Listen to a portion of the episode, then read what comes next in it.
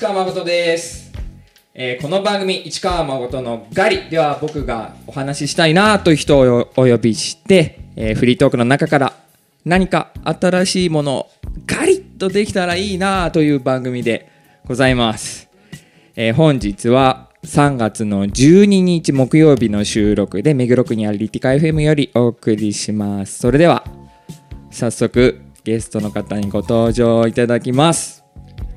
はい。株式会社ミュエボの時田と言います。よろしくお願いします。よろしくお願いします。まさか、まさかの会社名できた。いやーこっちの方が面白いかなと思ってね。なるほど。じゃあ、とりあえず乾杯しよう。はい。お疲れ。お疲れです。久しぶり。本当に久しぶりだもんね、なんさっきもちょこっと話したけど何年ぶり？あの企画ぶりっていうことが分かったから、うんそれがいつなんだろうね。もう4年ぐらいは経ってる気がするんだけどな、僕の感じだと。4年ぶりか、4年4年間何してたかっていう感じだよね、うん。で、なんだろう。あれ言っていいのかな？ツイッターやってること言っていい？って先に確認しようと思ってたんだ。えっとねあのよくないいや大丈夫大丈夫いや鍵垢じゃん。一応ね、うん。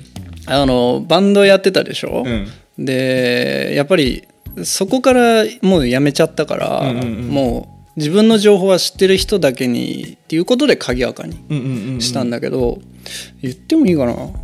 なんか、まあでもこれからの人向けで開いてるわけじゃなくてそうそう過去の友達向けのプライベートのをやってるだけだからうんうんそこに関しては別にあの今関わってる人これから関わりたい人は別に気にしないで。あんまっていうことだよね気にしてないかな。そうそう。っていう部分なんだけど、うん。あのまあ僕からするとね、うん。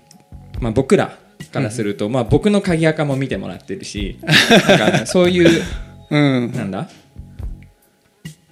そこでずっとつながり合ってるからそうね。なんか久しぶりって感じもしないし久しぶりって感じもするしっていう、そうね。なんかリアルが久しぶりすぎてうん声だけ聞くとうん。なんかあ慣れ親しんでる声だって思うんだけど、うんうん。表情とかうん。顔を見ると、うん。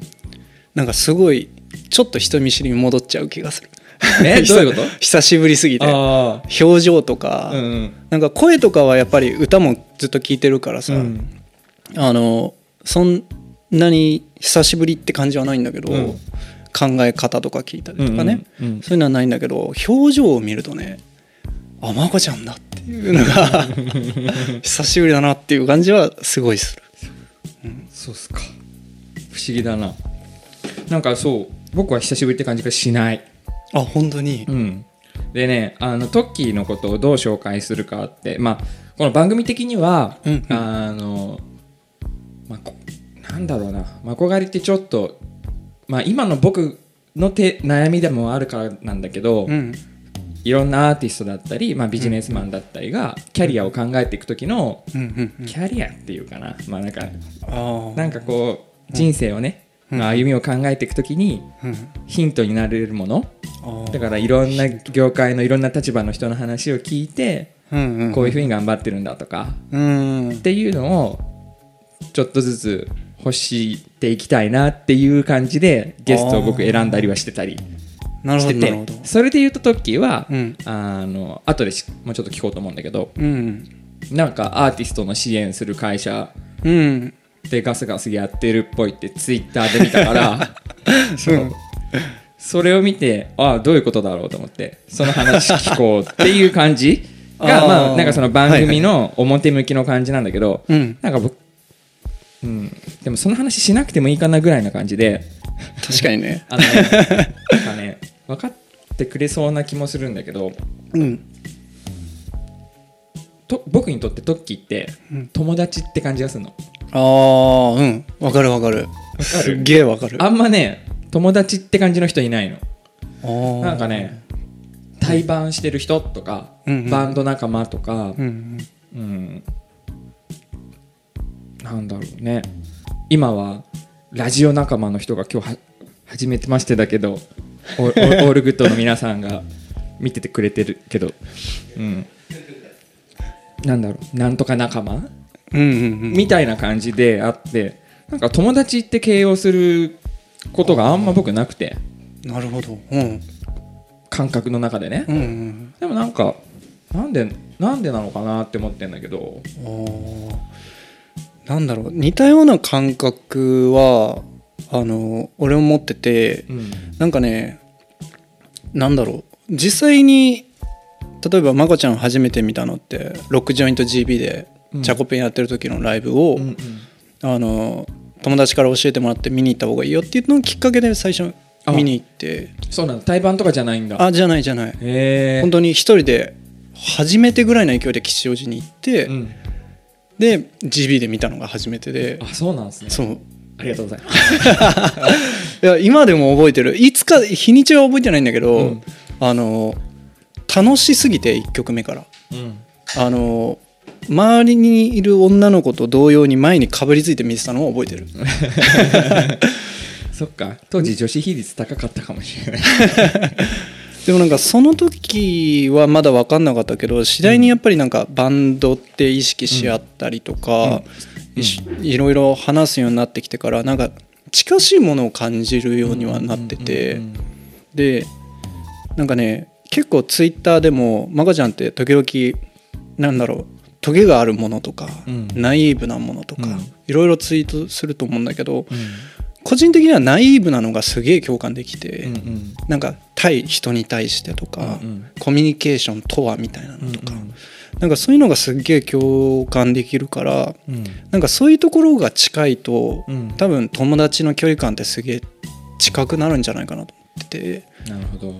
だからなんか確かに今言われた時にもしかしたら共通点ってそういう繊細なとことか、まあ、自分で言っちゃうとあれかもしれないんだけどとか人に対して見る目とかうんうんうんうんうんとかが似てる気がすあるんだよね。人に対して見る目うん。は似てるかもしれないね。うんうんでこういう話は今まで一度もしたことないよね。うんないこんなね。真面目に。ないね。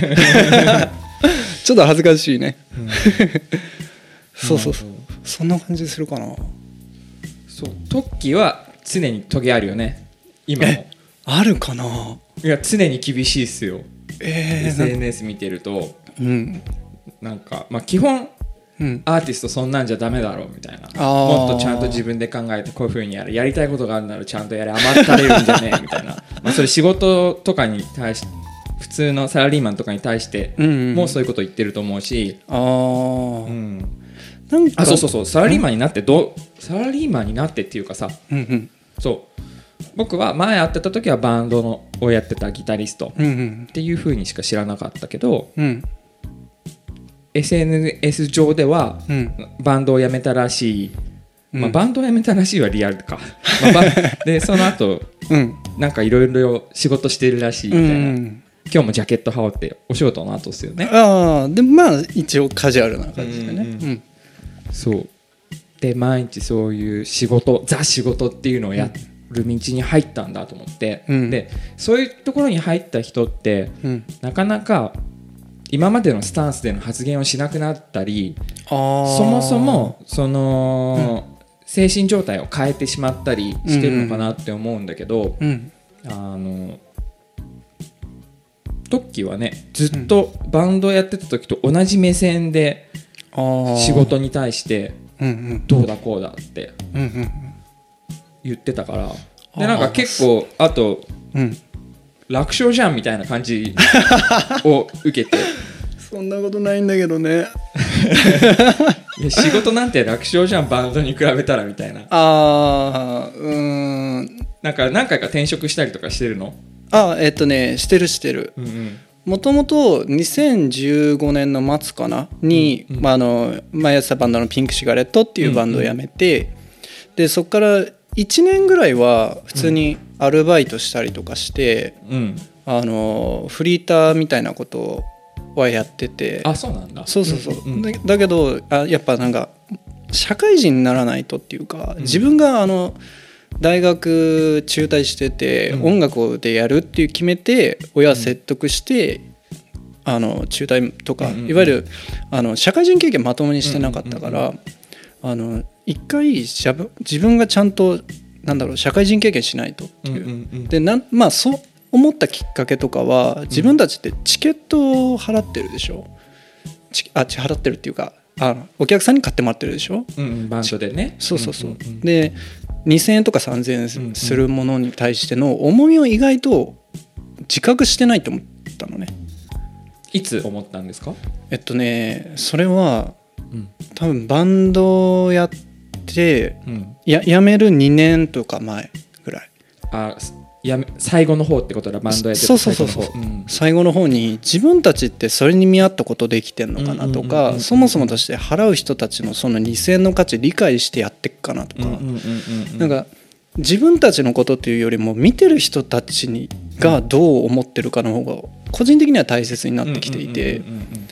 だとしたら普通の人たちってまあ普通って言っちゃうとすごい失礼なのかもしれないんだけど大学出てうん。就職してとかっていうルートをやってないからちゃんと社会人の経験しないとその人たちの2,000の価値分かんねえじゃんって思ったのがきっかけ。なるほど。知りたかったんだ。知りたかった。体験したいというか。そうそうそう。社会人の人たちって何考えてんだろうとか、うん。確かにね。そうそう。どうしてもライブハウスにいると、うん。なんかその中での輪はできるんだけど、うんうんうん。それ以上の輪ができづらいから、うんうんうん。あの自分の人生にとってあんま良くないかもしれないって思ったのもあるし、で実際いざ就職してみて、うん。人材会社のベンチャーに入ってうん。うんなんかもう一から学ぶ勢いでやったってみていろいろなんだろうそこで勉強させてもらって、うん。でまあちょっと後半入社してから後半になっちゃうんだけど一応ベンチャーだけど、なんか役職もらったりとかして、うんうんあの新卒の人たちの面倒見たりとかうんうんうん。したりとかして、なんか面白かったなって思う。うんででもともとそのバンド辞めるその25歳の時にうん。社会人経験ちゃんとしたらあのもう一回音楽の世界に戻ろうとは思うんですよ。なるほど。そうあの5年間修行しようと思うんですよ。うんうん。5年間自分の社会人経験をうん。うん得てちょうど今5年経ったとこだそうそうそう。お。であの去年の10月にもう全然ぶっちゃけちゃうからいいんだけど、うんうんに去年の10月に入社したのね。あ今の。そうそうそううん。会社に、うん。でえっとその自分の誕生日が10月だからそのタイミングでちょうど30歳で決めるって決めてたからやるって決めてたから行ったの。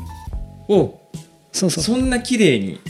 そう。あのいあでなるほどなるほど。音楽にの道に戻るぞって決めててそでその音楽の道とは何かっていうところでううん。プレイヤーではなく作曲家ではなくうん。また別の形でうん。音楽の道に戻ったわけだ去年の10月そうそうそうそう。なるほど。どんなことやってるんですか、去年の10月から。それがさっきの冒頭で言ってた。うん。あの名刺いただいたんですけど、まあ、見せない方がいいか。連絡先は。株式会社ミュエボ。うん。ミュージックエボリューションの略でそう。裏を見ていただくとね。音楽革命を起こす。起こす。そう。ほ起こす。う これはあのうん。もともとうん。何どどういう形で出会ったの？えっとねここだって思ってうん。進んだわけなんだもんね。そうあのーまあもともとやっぱり音楽に戻るって決めてたから、まあ、音楽に戻るというか音楽の界隈に戻るってことは決めてたかうんうんらうんうん。いろいろ事前に調べていて、うん。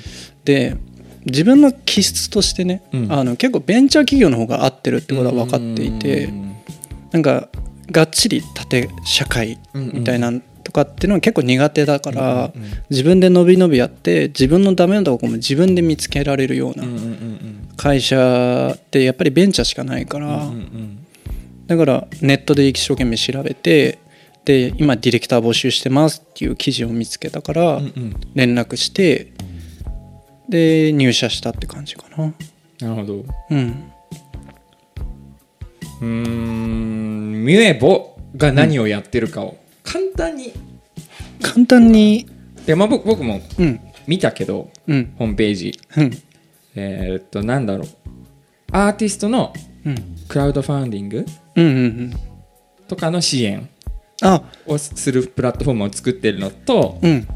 あとはアーティストの記事を書いたりしてる。ああそうそうそうそうそう。ざっくり言うとその2本立てでえっと認ね識、今だと、うんあの合計して3つあって1つがクラウドファンディングで、うん。アーティストの、えっと、ディレクターとして、うん。まあ、い一人担当がついてデうんうんうん。ィレクションさせてもらうっていうのが一つと、うんうん二つ目が、えっと、今まこちゃんが言った、えっと、記事うんうん。の内容と、うん。えー三つ目がオンラインサロン型。うんオンラインサロンが入ってる、うんうんうんあのファンコミュニティっていうやつで。あそれ後で詳しく聞こう、うん、そっちも、うん。あのディレクションさせてもらって、うんうんうん。こういう風にやっていくとあのアーティストの魅力ってもっと伝わるんじゃないですかとか、うんうんいろいろなんだろうやり方とか今後どうしていきたいかに合わせてうんうんうん。一緒にちょっと作っていくって感じかな。なんかクランクラウドファンディング？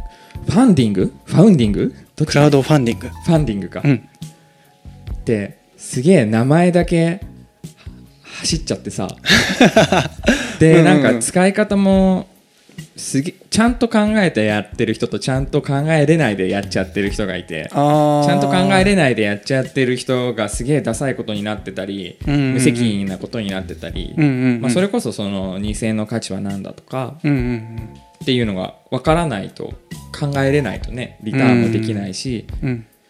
なんかそこの価値自体はちゃんと見合ったものを提供して用意してたとしてもうん。それを発信できないから伝わらないから成立しないパターンもあるだろうしああなるほどね、っていうのをうん。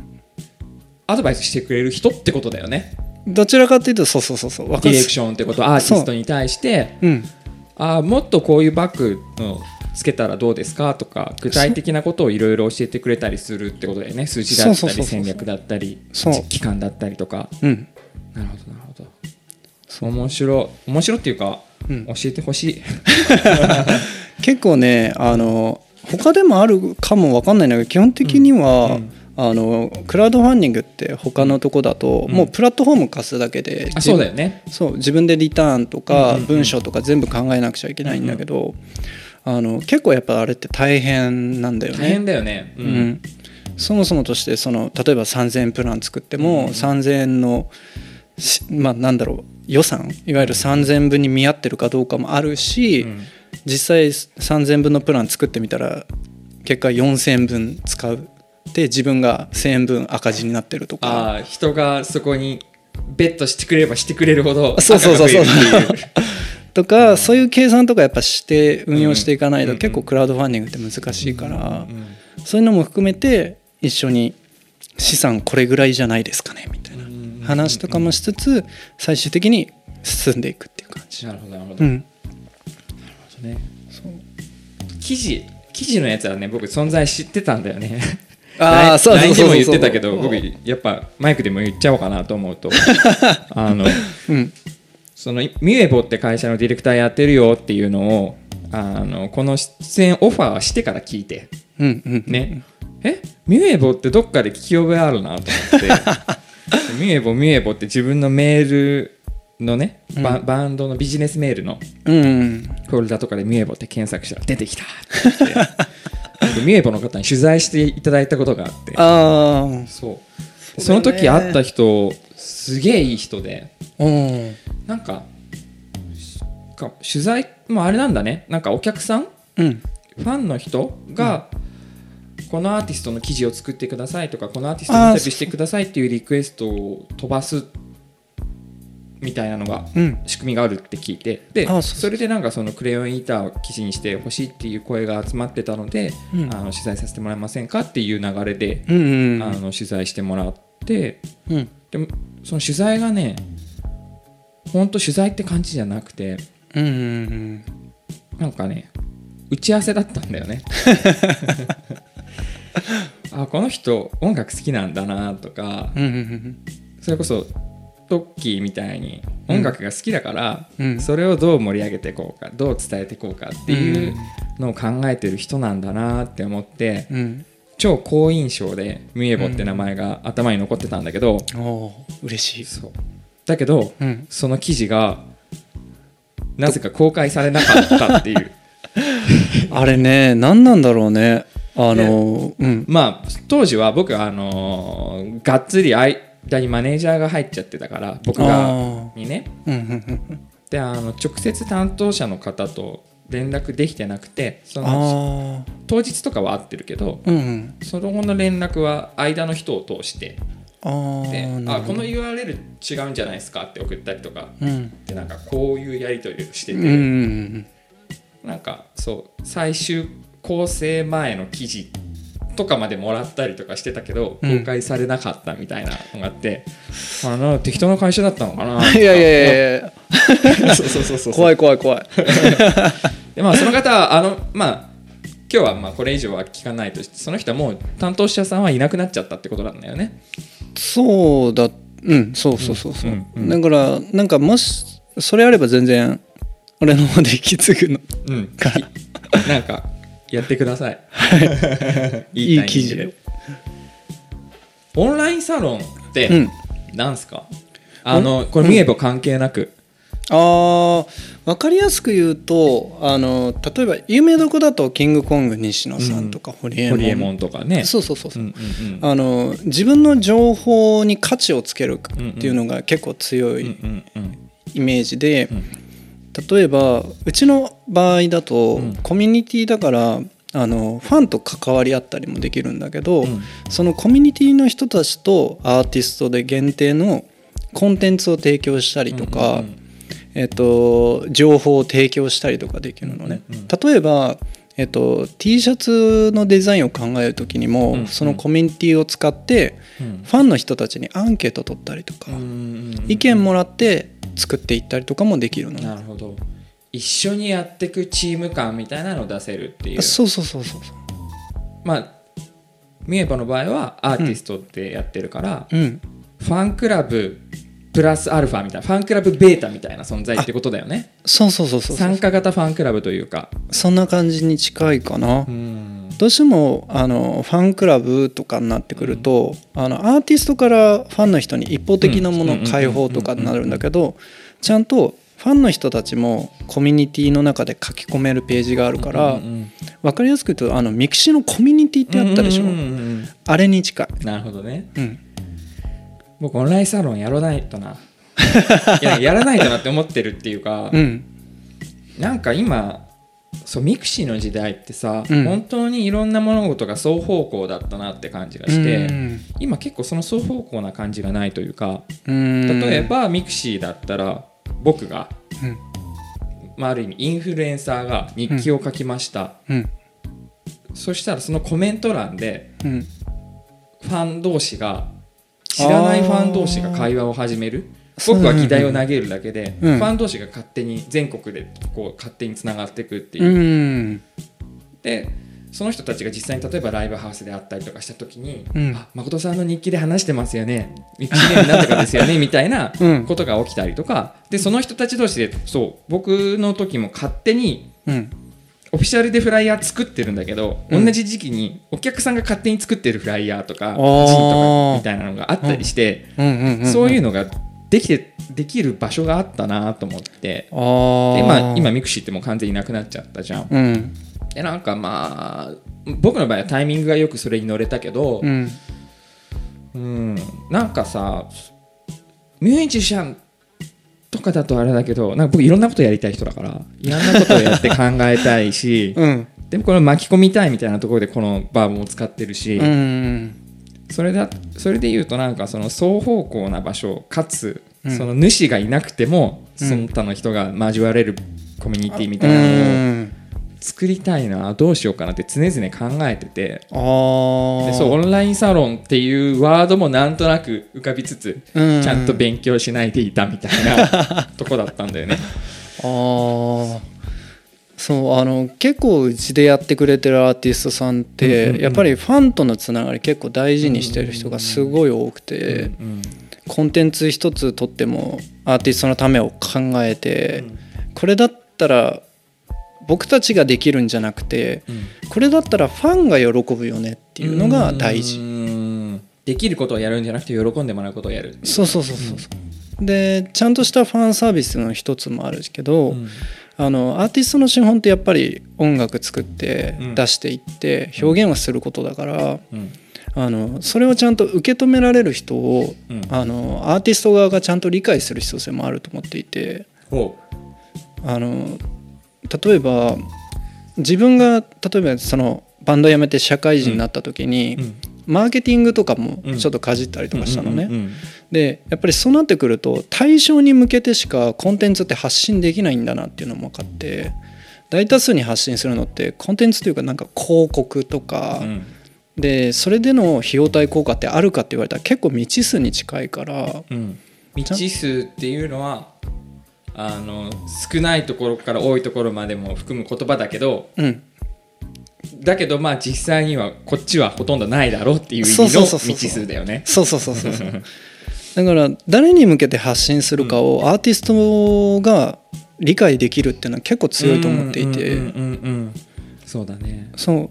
だからそういう場にも使ってほしい。っていうのと、ファンもファンでちゃんと認知し自分たちのことを認知してもらえたりとか、応援してるっていうのがうやむやにならないでほしいと思っていて、うん。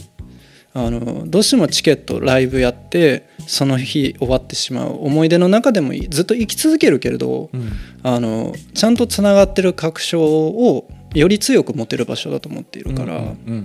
なんかそこの場の中だけでまこちゃんがさっき言ったのファン同士でつながったようなってあるとすごい見てても面白いし、すげえいいアーティストなんだろうなっていうのもすごいわかるかうんらそれだけで。なんかすごいいいコンテンツだなって自分の会社にいながらそれ思うから。あいいね。そうそうそうツールの一つっていうか。いいね。そのまあ会社じゃん。うん。一人でやるとかうん。3人ぐらいでやるバンドとかと違って、うん。もうちょっと大きいわけじゃんだからそこに自信を持てるか持てないかって結構大きいと思うんだよね。あー。まあまあだからこそベンチャーが向いてるっていうのも分かっていろいろ分析した上でうん。当てはまるところに行ったって正解にたどり着けてるんだとは思うんだけど、うん。いいねその自信を持ててる 今ちょっとあの、うん。聞いてる方に補足というかあの補足じゃないな。せっかくだからうん。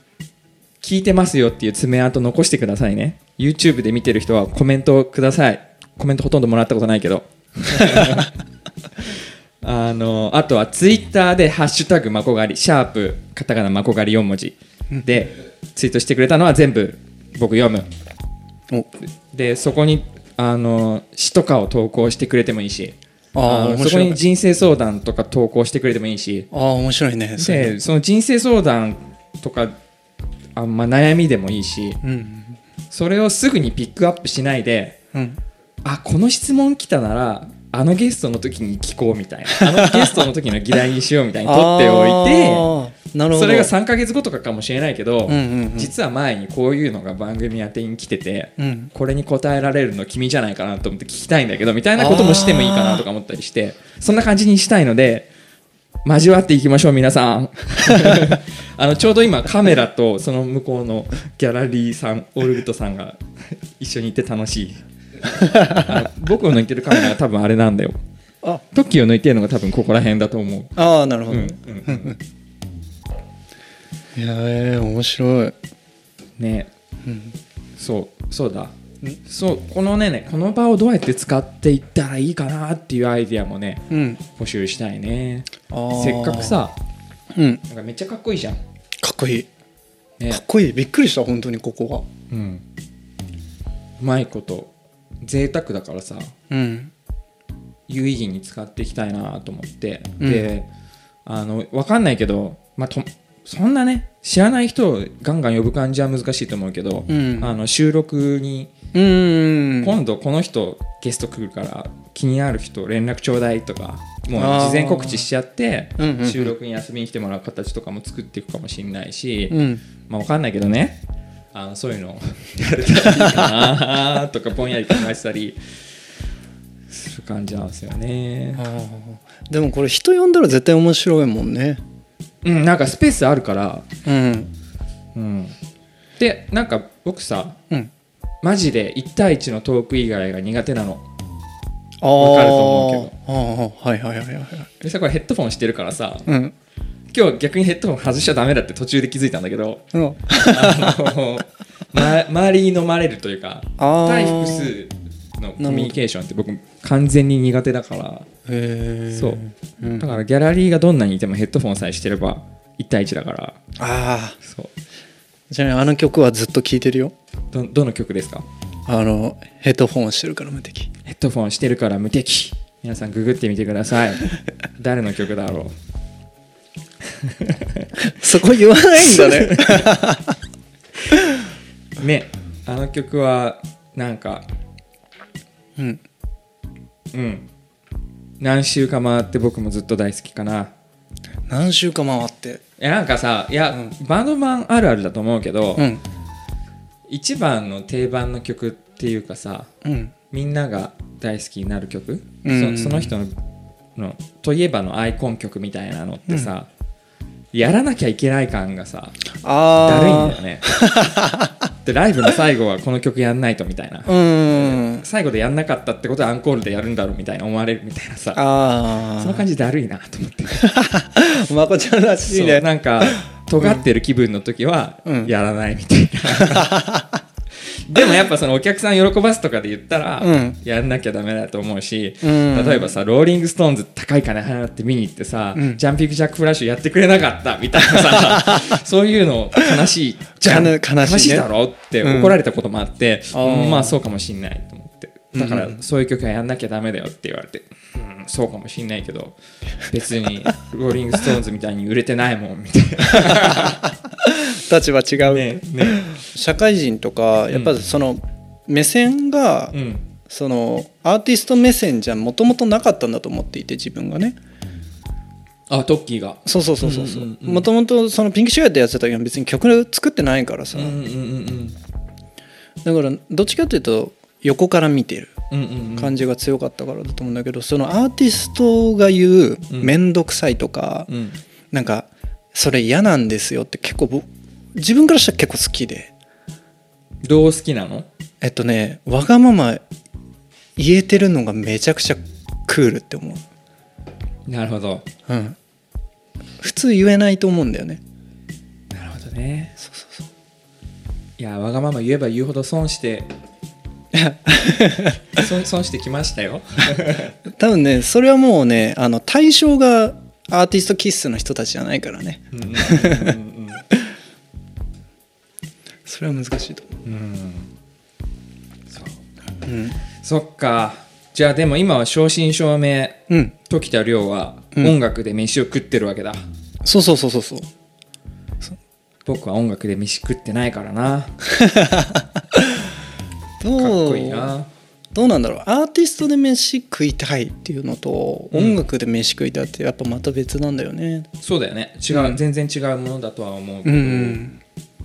うん。でも僕もアーティストで飯食いたいって思ったことはないかも。あそうなんだ。なんか時間の使い方としてうん。やりたいことをやる？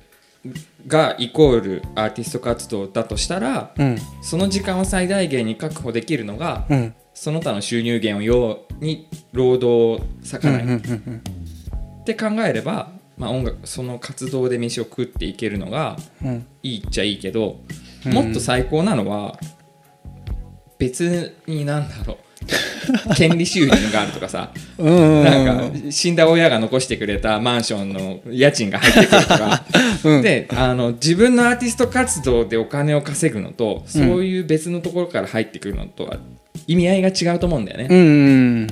で僕はなんか別から入れた方が健全なアーティスト活動ができると思ってて。ああなるほど。あのお客さんのこと考えなくていいから。あのお客さんのこと考えなくていいしうん0円で売ることもできるし、うんうんうん。本当にやりたいことをやるができるようになるだろうなと思って、うんうん。まあまあそれはあの本当に根源というかうん。若かりし頃の思ってた思いというかうん。であって現実的に僕は今これからどうしようっていう話がそれっていうことではないんだけど、うんううんん。まあ、これからどうしていこうかっていうのはずっと考えてるところだね、うん。こうやって話を聞いて学ぶでうん。言ってる最中っすね。学んでるうちに信じんじゃうんだろうね。えー、そうかな。あそうでもさ、うん。そう。バンドマンのその後。って一つのテーマ。うん。として面白いと思ってて。ああそうだね、んバンドマンのその後が今日のタイトルになるかもしれない。ああなるほど。なんかさ、うん。そうじゃない人も多いと思うけどうんバンドマンってさ何でも自分たちでやるわけじゃん、とりあえず。うん。でちょっと僕書き出してみたんだけどさ例えばライブのブッキングをやるスケジュール調整をやる、うん。そしたらさあのライブハウスの人にさ、うん。お世話になっております、うん。ピンクシガレットの時田と申しますっていう あの丁寧なメールの書き方も覚えるし、うんうんね、それバンドやってなかったら覚えないけど覚えるし社会人的なね、マナーみたいなの覚えるしなんかを例えばじゃあフライヤー印刷しようとかポスター印刷しよう歌詞カードを印刷しようで、印刷会社とのやり取りも覚えるし、うん。じゃあ CMYK とか RGB みたいな色の種類があるんだとかデザインのこともだんだん覚えていくし、うんうんねああの CD 作ろうってなかったらレーベル面にはシルク印刷と あのフルなんだオフセット印刷うがあって、んとかも分かってくるじゃん。うん。うんそれにホームページも作んなきゃってなったら HTML とか CSS とかも覚えるし。覚えるね。である程度フォトショとかまあ今だったらアプリで簡単なのもあるかもしれないけど、ううんちらの世代だったらそうね。結構デザインツールも自分で使えるようになってビデオの編集とかもできるようになってってなると、うん。バンドマン真面目にやってるとうん。あと広告打ったりとかあ広あ告打つのこれぐらいかかるんだとかも分かってくるし、うんうんなんかバンドマンやってるだけでなんか社会のいろんなことをスキルとして身につくから、うん。身についてない人もガチ8割いるかもしれないけど なんか結構バンド真面目にやろうと思うとうん。あのそういうスキル身につくから、うん。いきなり社会に出たとしても、うん。なんか結構通用するんじゃないかなって思っててでそれを、あのうん。やってくれてる気がしてああなるほどね。嬉しいなっていう。あそれはそそそういうふうに見えてた。ああえっとねそれはうん。言われたことがある、うん。あの最初に入ったベン人材会社のベンチャーの社長に、うん。あのえっとねもともと一つの部署のうん。人材紹介をしてたのね。人材紹介だから、うんうんうんうん。あのその決まった業種にうん。ここの仕事で働きたいっていう人をうん。斡旋して紹介していうんうんうんく形をしてたんだけど次第に求人の獲得とか企業に訪問する営業もうん社長からお願いされていったんだけど選ばれたりとかあと役職もらった理由も同様でうん。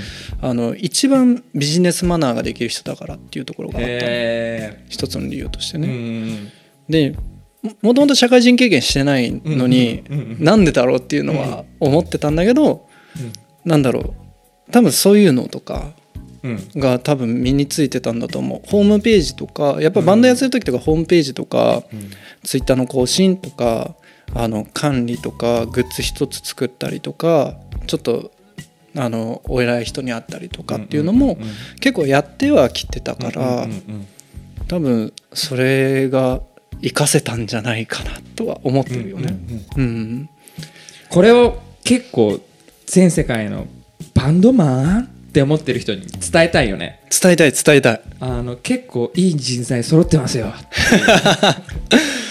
バンドマンをうんライブハウス行って、うん。あの そのスカウトマン音楽業界のスカウトマンがうん。ライブハウスに行くんじゃなくて、うんうん。あのうちの会社いいなんかマネージャーいないかなみたいな。全然違う業種の人がうん。ライブハウスに行って、あこいつの目鋭いっていう人をうん。スカウトするのはありだと思いますよ。っていうのをちょっと言いたくなった、うん。うんうんうん。そういうのあるよね。あるあるある。ね。あのーまあ多分僕らがやってたのがバンドだからなんだけど、うん。何事も真剣になんか結構取り組んできた人うん。でほ他の道でもねそのうん。視点のいろんな視点から広げるみたいなこう経験をやってるうん。人たちだから、うん。ストレートなストレートなっていうかねレールに乗ってなんとなく大学に行ってうん。なんとなく就職してっていう人よりはもしかしたらうんいい人材も紛れてたりするかもしれない。よ。うんでも個人的にはねバンドマンって賢いと思っていてほだって自分のことを売り込まないといけないわけでしょ。ううん。でさっきまこちゃんが言ったようにいろいろ試行錯誤しながらで自分でトライアンドエラー繰り返すでしょ。うんうんうんうんうん。そしたら自分がもう一つの測定器になるからそうだね。そうあの一番なんだろう経験してる人たちって感じがするんだよね、うんうんうん。ままあ、さっき言ったようにバンドやってたからっていうのはあるんだけど、うん。見え方気にするしうん。失敗するアウトプットをするたんびにうん。毎回自分がダメージ食らうからね。そうそうそうそうそうそう。会社の中にいてうん。大きい会社の中にいてすげえどでかいミスしたとしてもうん。傷つくのは会社の看板の方だったりしてその人は案外傷つかなかったりそうね。っていうのがあるから上司に怒られて精神的にへこむのはあったとして。うもちろんそれはあるとは思うけど、うん。うん。その会社員としての時田亮市川誠がボコボコにされるっていうことはないというか社会的にね、うんうん。うん。だけどやっぱ僕らがステージの上で何か言ったらさうん。得意なことを言ってうん。それが批判されるような内容だった場合はさうんもろにうん。いや市川誠のとはもう一生関わらねえってなるわけじゃん、うん。ううんん。それが違うからね。うん。わかんない。ちょっと今持ち上げすぎたかもしんないっていうのと あのねどっちかっていうと僕はでもトッキーは、あの今日はうん。ポジティブな話ばっかりしてくれててうんあいやも僕の中のトッキーのイメージと違うんだよあのやっぱそうかな。あの甘ったるい人甘ったれてる人？あバンドマンででもいいし、社会人でもいいし、うん。こういうそれ甘えだろ。うん。もっとピシッとせえよっていうのを、うん。今日ビシッといくつか言っておいて言ってほしいっていう。そう。怖いなー。それを言ってほしいっすねこのラジオ怖いなーって。そうそんなことないよ。そんなことないよ。いやでもねあの嫌いな人は嫌いな人でいるし、うん。仕事してても嫌いな人って、うん。まあ関わるちゃうからさうん社会ってどうしても、だからまあ分け隔てなく付き合うようにはしてるけど。あでも好き嫌いじゃなくうん。好き嫌いじゃなくであるでしょ。うん。あるあるある自分の甘え甘えんなよみたいな。ああとは逆に好きな人だからこそ言いたいこととかあるじゃん。応援してる人とか大好き大好きなのになんでお前そこそうなんだよって。ある。大好きな人だからこそそこ直せよってあるじゃん。ある。なんかそういうのちょっと言えることないですか？じゃあア アーティストでいい？アーティスト。バンドマン。だって今今もだってディレクションしてるわけじゃん、うんうんうん。アーティストに対して、うん。あその書き方よりこういう書き方した方が受け入れやすいと思うよっていうアドバイスとかをするわけでしょ。それが仕事なわけじゃん、今、うんそれのプロなわけだから、うん。だからその実際にねこれからトッキーに担当してもらうアーティストさん以外でもミュージシャンに限ったことでもいいし、うん。ミュージシャン以外の全てのアーティストにか対象になることでもいいし、うん。なんかこういうの気をつけた方がいいよ。こういうの気をつけられてないやつ多いよみたいな。うん。ないっすか、えっとねすごいざっくり言うと、うん。あのなんだろうニュースもっと見た方がいいかなって思っていて。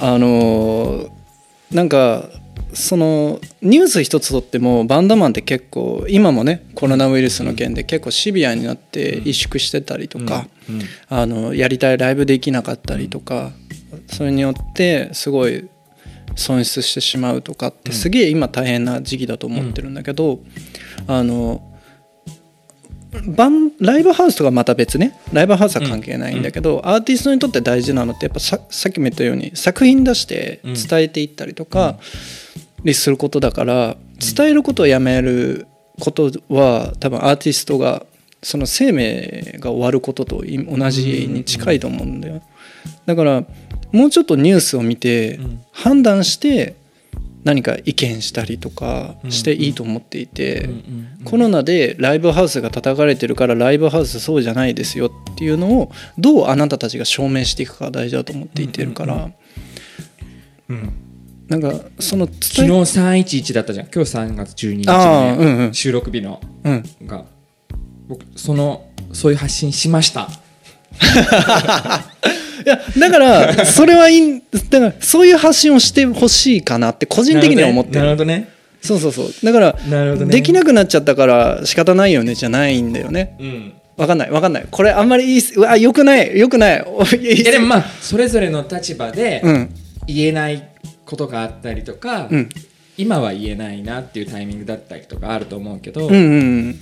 なんか自分の中のねそのアーティストとして伝えたいことのシーンとかってあると思うから、うん。言葉にできないものだったとしても何か持ってると思うからそれぞれ、うん。うんそれと社会というか現実が今ぶつかってたりうんしてる時には声を上げてほしいよね、あげてほしいかなって思うな。僕が昨日言ったのはねあの2011年の3月の時にさうんあ違う。その前に今ライブハウスがすげえ叩かれてると。うん。で楽器持って電車乗っただけですげえ罵声を浴びるみたいなそういう世の中に今なってしまっててやべえっていう。うん。であれだね。僕と一緒に住んでる人もうん。僕は言われないんだけど、うん。君ん家に住んでる人ってミュージシャンってえ。あのなんだ何年も住んでるお隣さんからうん初めて言われた、えー。聞かれたんだって。えじゃあライブハウスとかそういうのやってるの？みたいな。は。ああまあみたいな返事をしたらしいんだけあど うん。それさ間接的にさ、うん。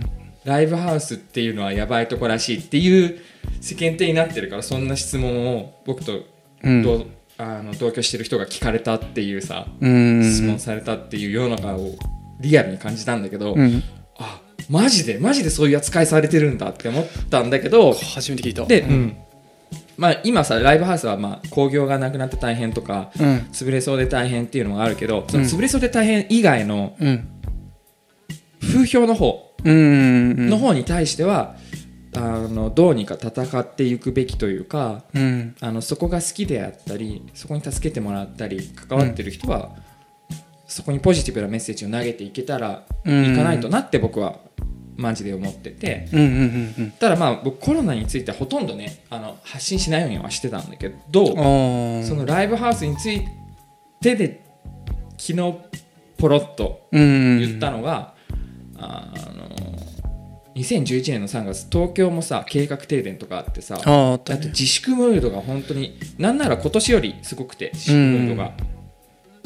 でなんだろうもう夜うん。になると街がさ、うん。真っ暗でさうん。飲食店が全然やってないみたいな、うんでそんな時に僕がお世話になってたりしたライブハウスはうん。他の店がどこもやってない真っ暗な中でうん。ライブハウスが看板灯してたらうん人の拠り所になるんじゃないって言ってうんうんであの電気も使わないようにしてあうん。の照明とか音響とかそういう設備は使わないけどうん。ただ人が集まれる場所うん家以外家にいたら不安だしってういうん。人の拠り所になれる場所として場所を空けとくだけでもいいんじゃないってうん。いうのをやってたりしてあの実際にそういうライブハウスがいくつもあったしうんで僕はずっとバンドをやっててあんまり弾き語りとかしたことなかったけど、2011年の3月は本当に歌わなきゃって思って、うん。アコギ一本で歌える曲とかその時に今自分何ができるんだろうっていう曲とかすげえ作って、であのそういういろんな店が開いてない中で開いてるライブハウスとか、うん。まあ、公園とかもだったりし当時は僕自分の家も開放してたしあの、うん。行ける帰れる場所なかったらうち来ていいよとかもしてたし、うんっうん。ていうのをやってたんだけどそその時にもうなんか真っ先にあ僕が今僕が言いたいのは真っ先にライブハウスってみんなを救ううん。なんかハートフルな場所としてうん先陣切って動いてたよねっていう。うん。あの311の以降なんかいろんな大手の企業とかもいろんなそれは企業イメージもあると思うし、うん。まあ、じゃなくても、まあ、じゃなくてだと信じたいけど、うん。なんかいろんないいことをしてったわけじゃんみんなが。助け合おうっていう、うん。でもそれの先陣を切ってたのってライブハウスだったじゃんっていう。うんうん。忘れるなよって。忘れるなよっていうか、まあ、知らない人は知らないと思うからさ、うん。でそれを今言いたいなと思って、うん。昨日当時作った拙い曲とかをツイートしたりで昨日新しく同じ気持ちでパッと作った曲を公開したりとかしてみたんだけどさ、うん。うん。まあ、よかったらチェックしてみてください。市川誠で検索したら多分出てくるから。そうそうそうそうそう。うん。うん。うん。ななんだ？急にね社会的な話になっちゃったけどさ。でもなんか音楽というかなんかバンドってやっぱりその社会性と、うん。あの並行してる気がしていて、うんうんうんうん。どうしても。うん。なんかそれがやっぱ良さでも一つでもあると思うからそうだね。そう発信力がバンドマンとかアーティストさんってすごいあるから、うんあのそれがすごい大事なのかなって思っていうんうんうんてでライブハウス一つとってもそうだと思うんだけどあのやっぱり今ねいろんなツールあるからどこでも発信できるけどやっぱりね世代的にもあるかもしれないんだけどやっぱライブハウスが発信する場所だったからさうんうんなんかそれができなくなることによってやっぱりバアーティストたちがそこをなんとかしなきゃっていう気持ちが多分今ず属してる人とアーティストさんがすげえうん。めちゃくちゃいると思うんだけどそれってすげえ健全だと思うからうんうんうん。なんかそれがもっともっと強くなって最終的に形になっていったらうんうん結果として良くなるんじゃないかなって思ってるかな。うんうんうんうん。ね今いろんなことをいろんな人が考えてる真っ最中でうん。この収録日と えーとオンエア日の間でも、多分いろんな情勢が変わってるよねきっとね。変わってると思うね。あで話が戻って、だからこそ、うん。アーティスト活動してる皆さんニュースチェックしろよ。あっていうアドバイスになるわけだ。そうそうそうそう。それ僕僕はぶっちぎってぶっちぎっちゃったんだけど。ああ大丈夫。それが一つのアドバイス。そうそうそう。あのなるほどね。見てほしいかなって思うかな、ね。うん確かに。それこそがそのリスナーというか受け受け手側との架け橋になる部分だったり、うんね、聞いてもらえるきっかけとかうんうんになるポイントだから、まあある意味言い方すげえ悪くしちゃうとうん。その自治問題をしっかり利用したらみたいなことにもなるわけだよね。そうだね。やっぱりあのななんだろう分かりやすくすごい すごいざっくり言っちゃうと、うん。ざっくりなのか分かんないんだけど、あの結果として、うん。あの自分たちの良さとか、うん。自分たちの悪いところとかを見るのは見る見たり判断してくれるのは自分じゃないから。確かそう。あの自分がいい作品と思ってても他人にとってはいいかどうかはその人の判断とかいろいろあると思うから他人の意見って結構重要ですっていうのが意見かな。に確かに。確かうんまあ、それも貫いてやるってのも一つ美学だけどね。に、うん、うん、難しいよ。難しいよね。難しいよ。難しいだ。ってさうん、常識はこう100年経ったら変わっていくものじゃん。何百年か経ったら変わっていくものじゃん、うん、社会主義が最高だろうって思思ってた地域とうん。時代があったりしたり、うん、でそんなのやっぱ無理だったよってなったりさ、っうん、ていうのがもうずっと歴史の中で繰り返されてるわけじゃん。うん、でも芸術品作品ってずっと残せるものだからさ、うん、なんかその瞬間だけにとどまらないというかその瞬間以外で価値を埋めるもの、うん、普遍的なものうん、をやっぱ作りたいなって思うし、うん、だからねゴッホじゃないけどさ 50年後の子供たちが喜んでくれたらそれでいいかもみたいな気持ちもうん、うん、僕はあったりもするし、うん、難しいよね。だからまあ難しい。今はすげえアーティストってなんか一括りにしちゃったからさ。あれだけどさ、うん。まあ、でも少なくともうん。アーティスト活動でお金を生み出していきたいと思うならば、うん、今の世の中とすり合わせて物を回していかないといけないわけだから、うん、今お金をアーティスト活動で稼ぎたいんであればトッキーの言う通りにするべきだと思う。う、ん。そうだよね。でもななんだろうな。ややっぱやってたからわかるんだけど、わがまま貫きたいよ。ね。あとねわかんない、これ僕は、うん僕はやっぱロックファンなんだよ。うん。アーティストの前にロックファンなのね、うん。そっちの方が強くて。うん。でロックファンからの目線で言うと、うん。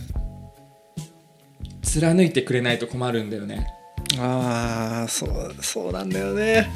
そうそうなんだよな。うんわかるわかる。うん。例えば僕はあの、いろいろ ID が誠ヘルって言ってるんだけどそれはリチャード・ヘルっていうアーティストが大好きで、うん。70年代のパンクアーティストなんだけど、うん。リチャード・ヘルに実際に会うことが僕できてうん。会うことができた時にうん。すげえ態度悪かったんだよ。リチャード・ヘルが？リチャード・ヘルが。でリチャード・ヘルはあのーまあザ・パンクスというかうん。もともとなんだろう有名なところで言うとセックスピストルズを作りましょうってなった時に、うん。セックスピストルズのマネージャーというかバンドを作ったマルコム・マクラーレンが、うんうん。リチャード・ヘルをお手本にしてくださいねって言って、うん。セックスピストルズは作られたから、うん。なんかそのまあパンクのスタイルの原点というか、うんの生でそうなってた人みたいな、うんうん。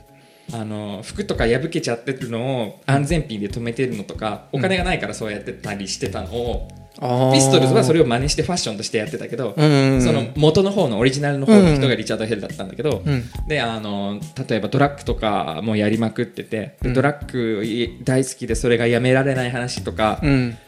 が本になって出版されたりとかして、うん。そういうのを読んでた僕からするとリチャード・ヘルがいい人だったら困るっていうのがあってあ よくも悪くも困る、うん。よくなんだ？とにかく困るんだよね。ああそしたら会いに行ったら、うん。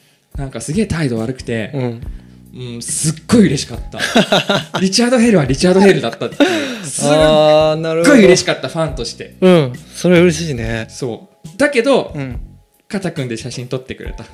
笑顔じゃないけど僕は笑顔で。そうそこそういうファンサービスに応えてくれつつもだから実際もう大人だからさ、うん。できっとドラッグもやめやめるっていうか、まあ、無茶なこともきっとしてないだろうし今は分かんないけどね、それでもういい大人になって社会経験いろいろして成熟した人間になっていてもうん。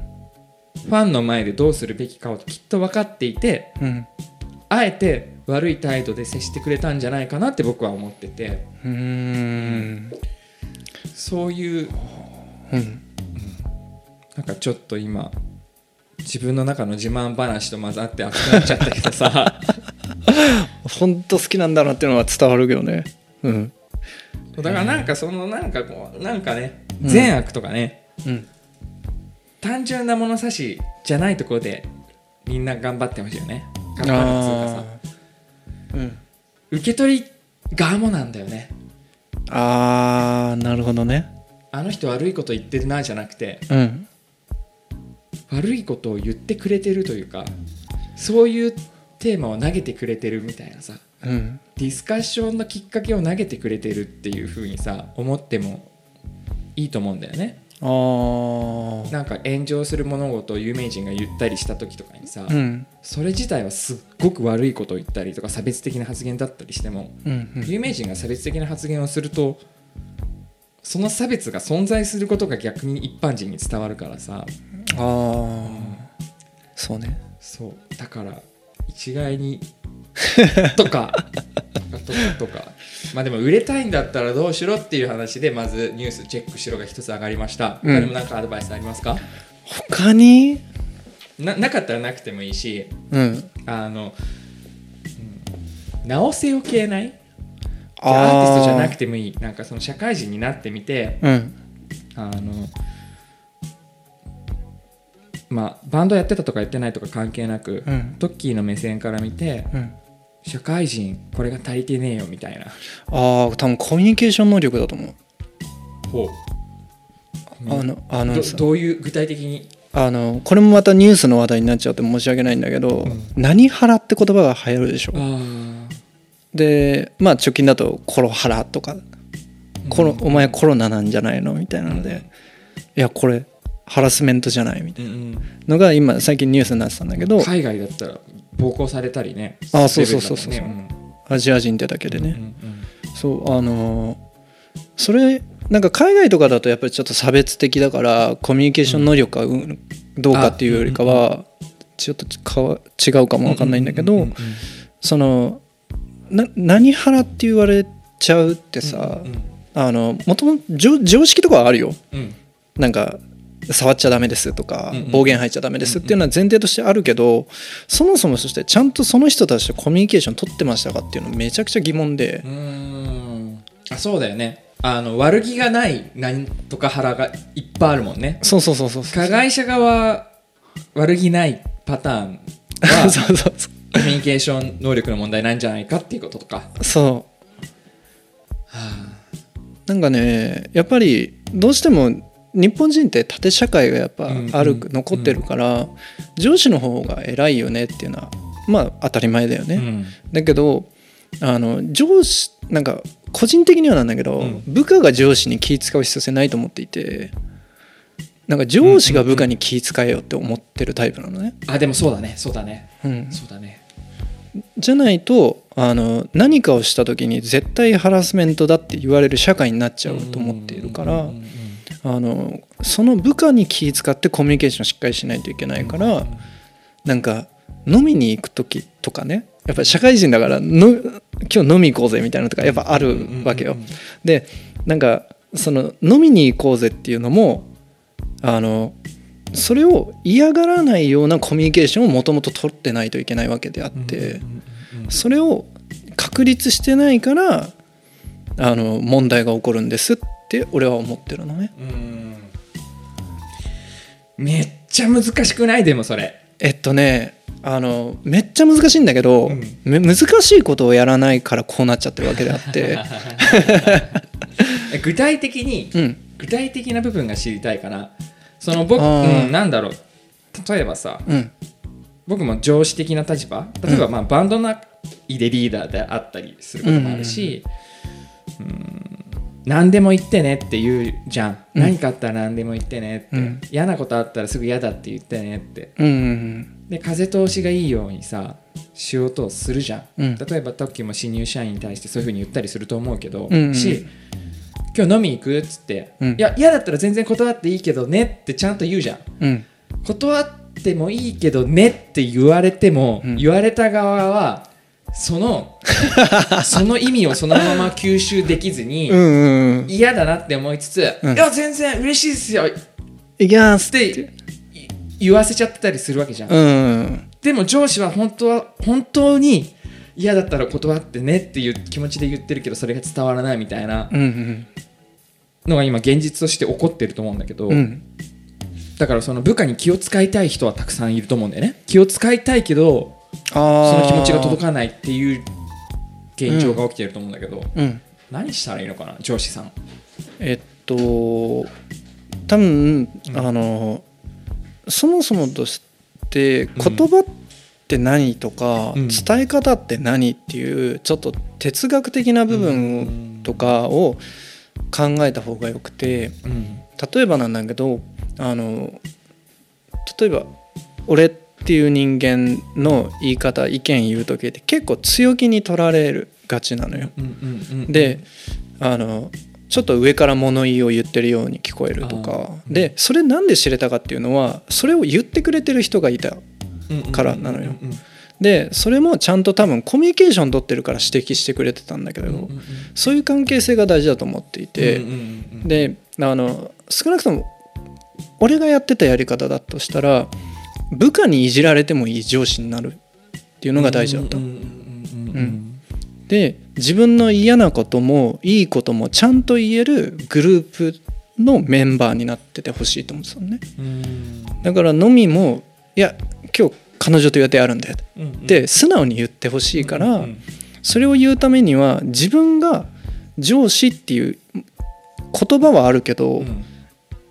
目に見えるとか感覚的に分かる位置はもっと下でいいと思うってたのね。だからまずは俺をいじれよみたいな。って感じ、だからどんどんボケたりとかくだらないこと言ったりとか、うんうん。あこれなことも言うんだこの人っていう向こうの見方を見見る枠を広げるというか、ああなるほど。枠を見る枠を広げるは分かりやすいかもしれない。うん、なるほどね。そうかな。どうしても多分向こうも上司だからっていう狭い視野でしか見れないからうんうんうん。この人にボキャブラリーは通じるのかなとかどうなんだろうって探ると思うのよ。確かに。そうそうそう。確かにね。だからこっちから向こうの視野広げてあげないとうん。向こうは伸び伸びできないしうん。意見できないし自分のダメなとこも指摘されてもへそ曲げるしとかうん。なんかその人の性格にもよるけどだからもっと言いやすい視野を広げてあげる。うんうんっていうのは大事かなと思うかな。うん。なるほど。うん。深いっていうか難しいっていうか今の僕にはちょっと関係ないというか。関係なくない。関係なくない。すべてのすべての生きる人に対してうん。通ずることでもあるよね。うん。うんかな。だからなんか結構プライドがない方が面白いんじゃないかなと思ってるんだよなるほどね。ねへそを曲げるうん、が一番むずダメなことかもね。ああそうそうそうそうそう。そう思う。ん何言ってもへそ曲げない。何言われてもへそ曲げないっていう態度であれば、うん、何でも言ってくれるようになるかもね。そうだね。あの例えばこれ言っちゃっていいか分かんないんだけどあの自分の部下の一人がまあ、結構なんだろうガサツというかうん。だったんだけど最終的にこの自分の言ってたような教え方とか、うん。自分がこういうプライドとかないっすよってうんうん。わけだってなくもう部下上司関係ないからうん。突っ込めるぐらいうん。仲良くなって仕事一緒にやっていこうぜっていう一人いたんだけどうん。最終的にそのつめちゃくちゃ伸びてうん。成績も良くなってあのコミュニケーションちゃんと取れたりとか行儀とかも良くなっててうん。やっぱそういうのをかん、まあ、実績を自分で個人で感じちゃってるからあれなんだけどなんかそういうのを経験するとやっぱ間違ってなかったなって思うから。うん。なんかもっとやみんなやった方が絶対楽しいのにって、なるほど。うん、思うかな。お互いいいよね、そうそうそうそう。お互い、うん。なるほど。うん、急にビジネスライクというか。音楽と関係なくなっちゃったもんね。いや何やるにも大事な話だけどさ。うん。そうだ、はい。なんか一旦落ち着いちゃったからうん。この流れで締めていこうかなと思うんだけどいいよ。なんかお知らせしたいこととかあったりしますか？お知らせ。うーんえっととりあえず、ん。あの仕事関係でも大丈夫？もちろん。あの音なんかアーティストでもライブハウスの方でもそうだと思うんだけど、なんかとりあえず困ってたら連絡欲しいって思っていて会社に。であのなんかそのメールでもいいんだけど、うん。今やっぱり大変な状況の中でどうやって打開策を打つかって結構やっぱ政府の意見とかもあるからうん。結構難しいと思ってるのね、だからどんな些細なことでもよくて、なんかあのどうしたら今後うまくいきますかとか、うん。とかも含めてあのちょっと相談してほしいかなっては。音楽関係者さんにかな？そうそうそうそうそう、にはあの何かできるできないはあるかもしれないんだけど、あの相談す聞くことはできるし、うんうん。もしうちのあの貸してるプラットフォームで救えることがあったら救っていきたいかなと思ってるんだから、それはもう全然連絡くださいって感じ、なるほど。あとは今の時事で大変なことになっていることとか以外でも、うん。普通にアーティストさんがうん。あの初めて CD 作りたいんだけどどうすればいいのかなとか うん。なんかホームページ作りたいんだけどどうすればいいのかなとか、うんうん。あの自分たちの曲トラックに乗せて走らせたいんだけどそういうのどうすればいいのかなみたいなうんうんのを相談する人がいない人はうん。まずはトッキーの会社に相談したら、うん。そういうのを大体答えてくれるみたいなあそうそうそうって思えばいいよね。うん。ちゃんとあの時間取ってあの何がしたいかとか、うん。どうしたらいいかとかって結構もう密に打ち合わせするから、クラウドファンディングも同様なんだけどあのもう普通に23回ぐらい打ち合わせしもうちゃんとしてからスタートを切るから、あの何か悩んでるのであれば一回ちょっとお話ししましょうよっていうスタンスかな。なるほど、うん。ぜひ利用してみてください。名簿、ミュエボうん、うん。了解です。じゃあ今日はあのそんなミュエボでクラウドファンディングを大成功って言っていいの？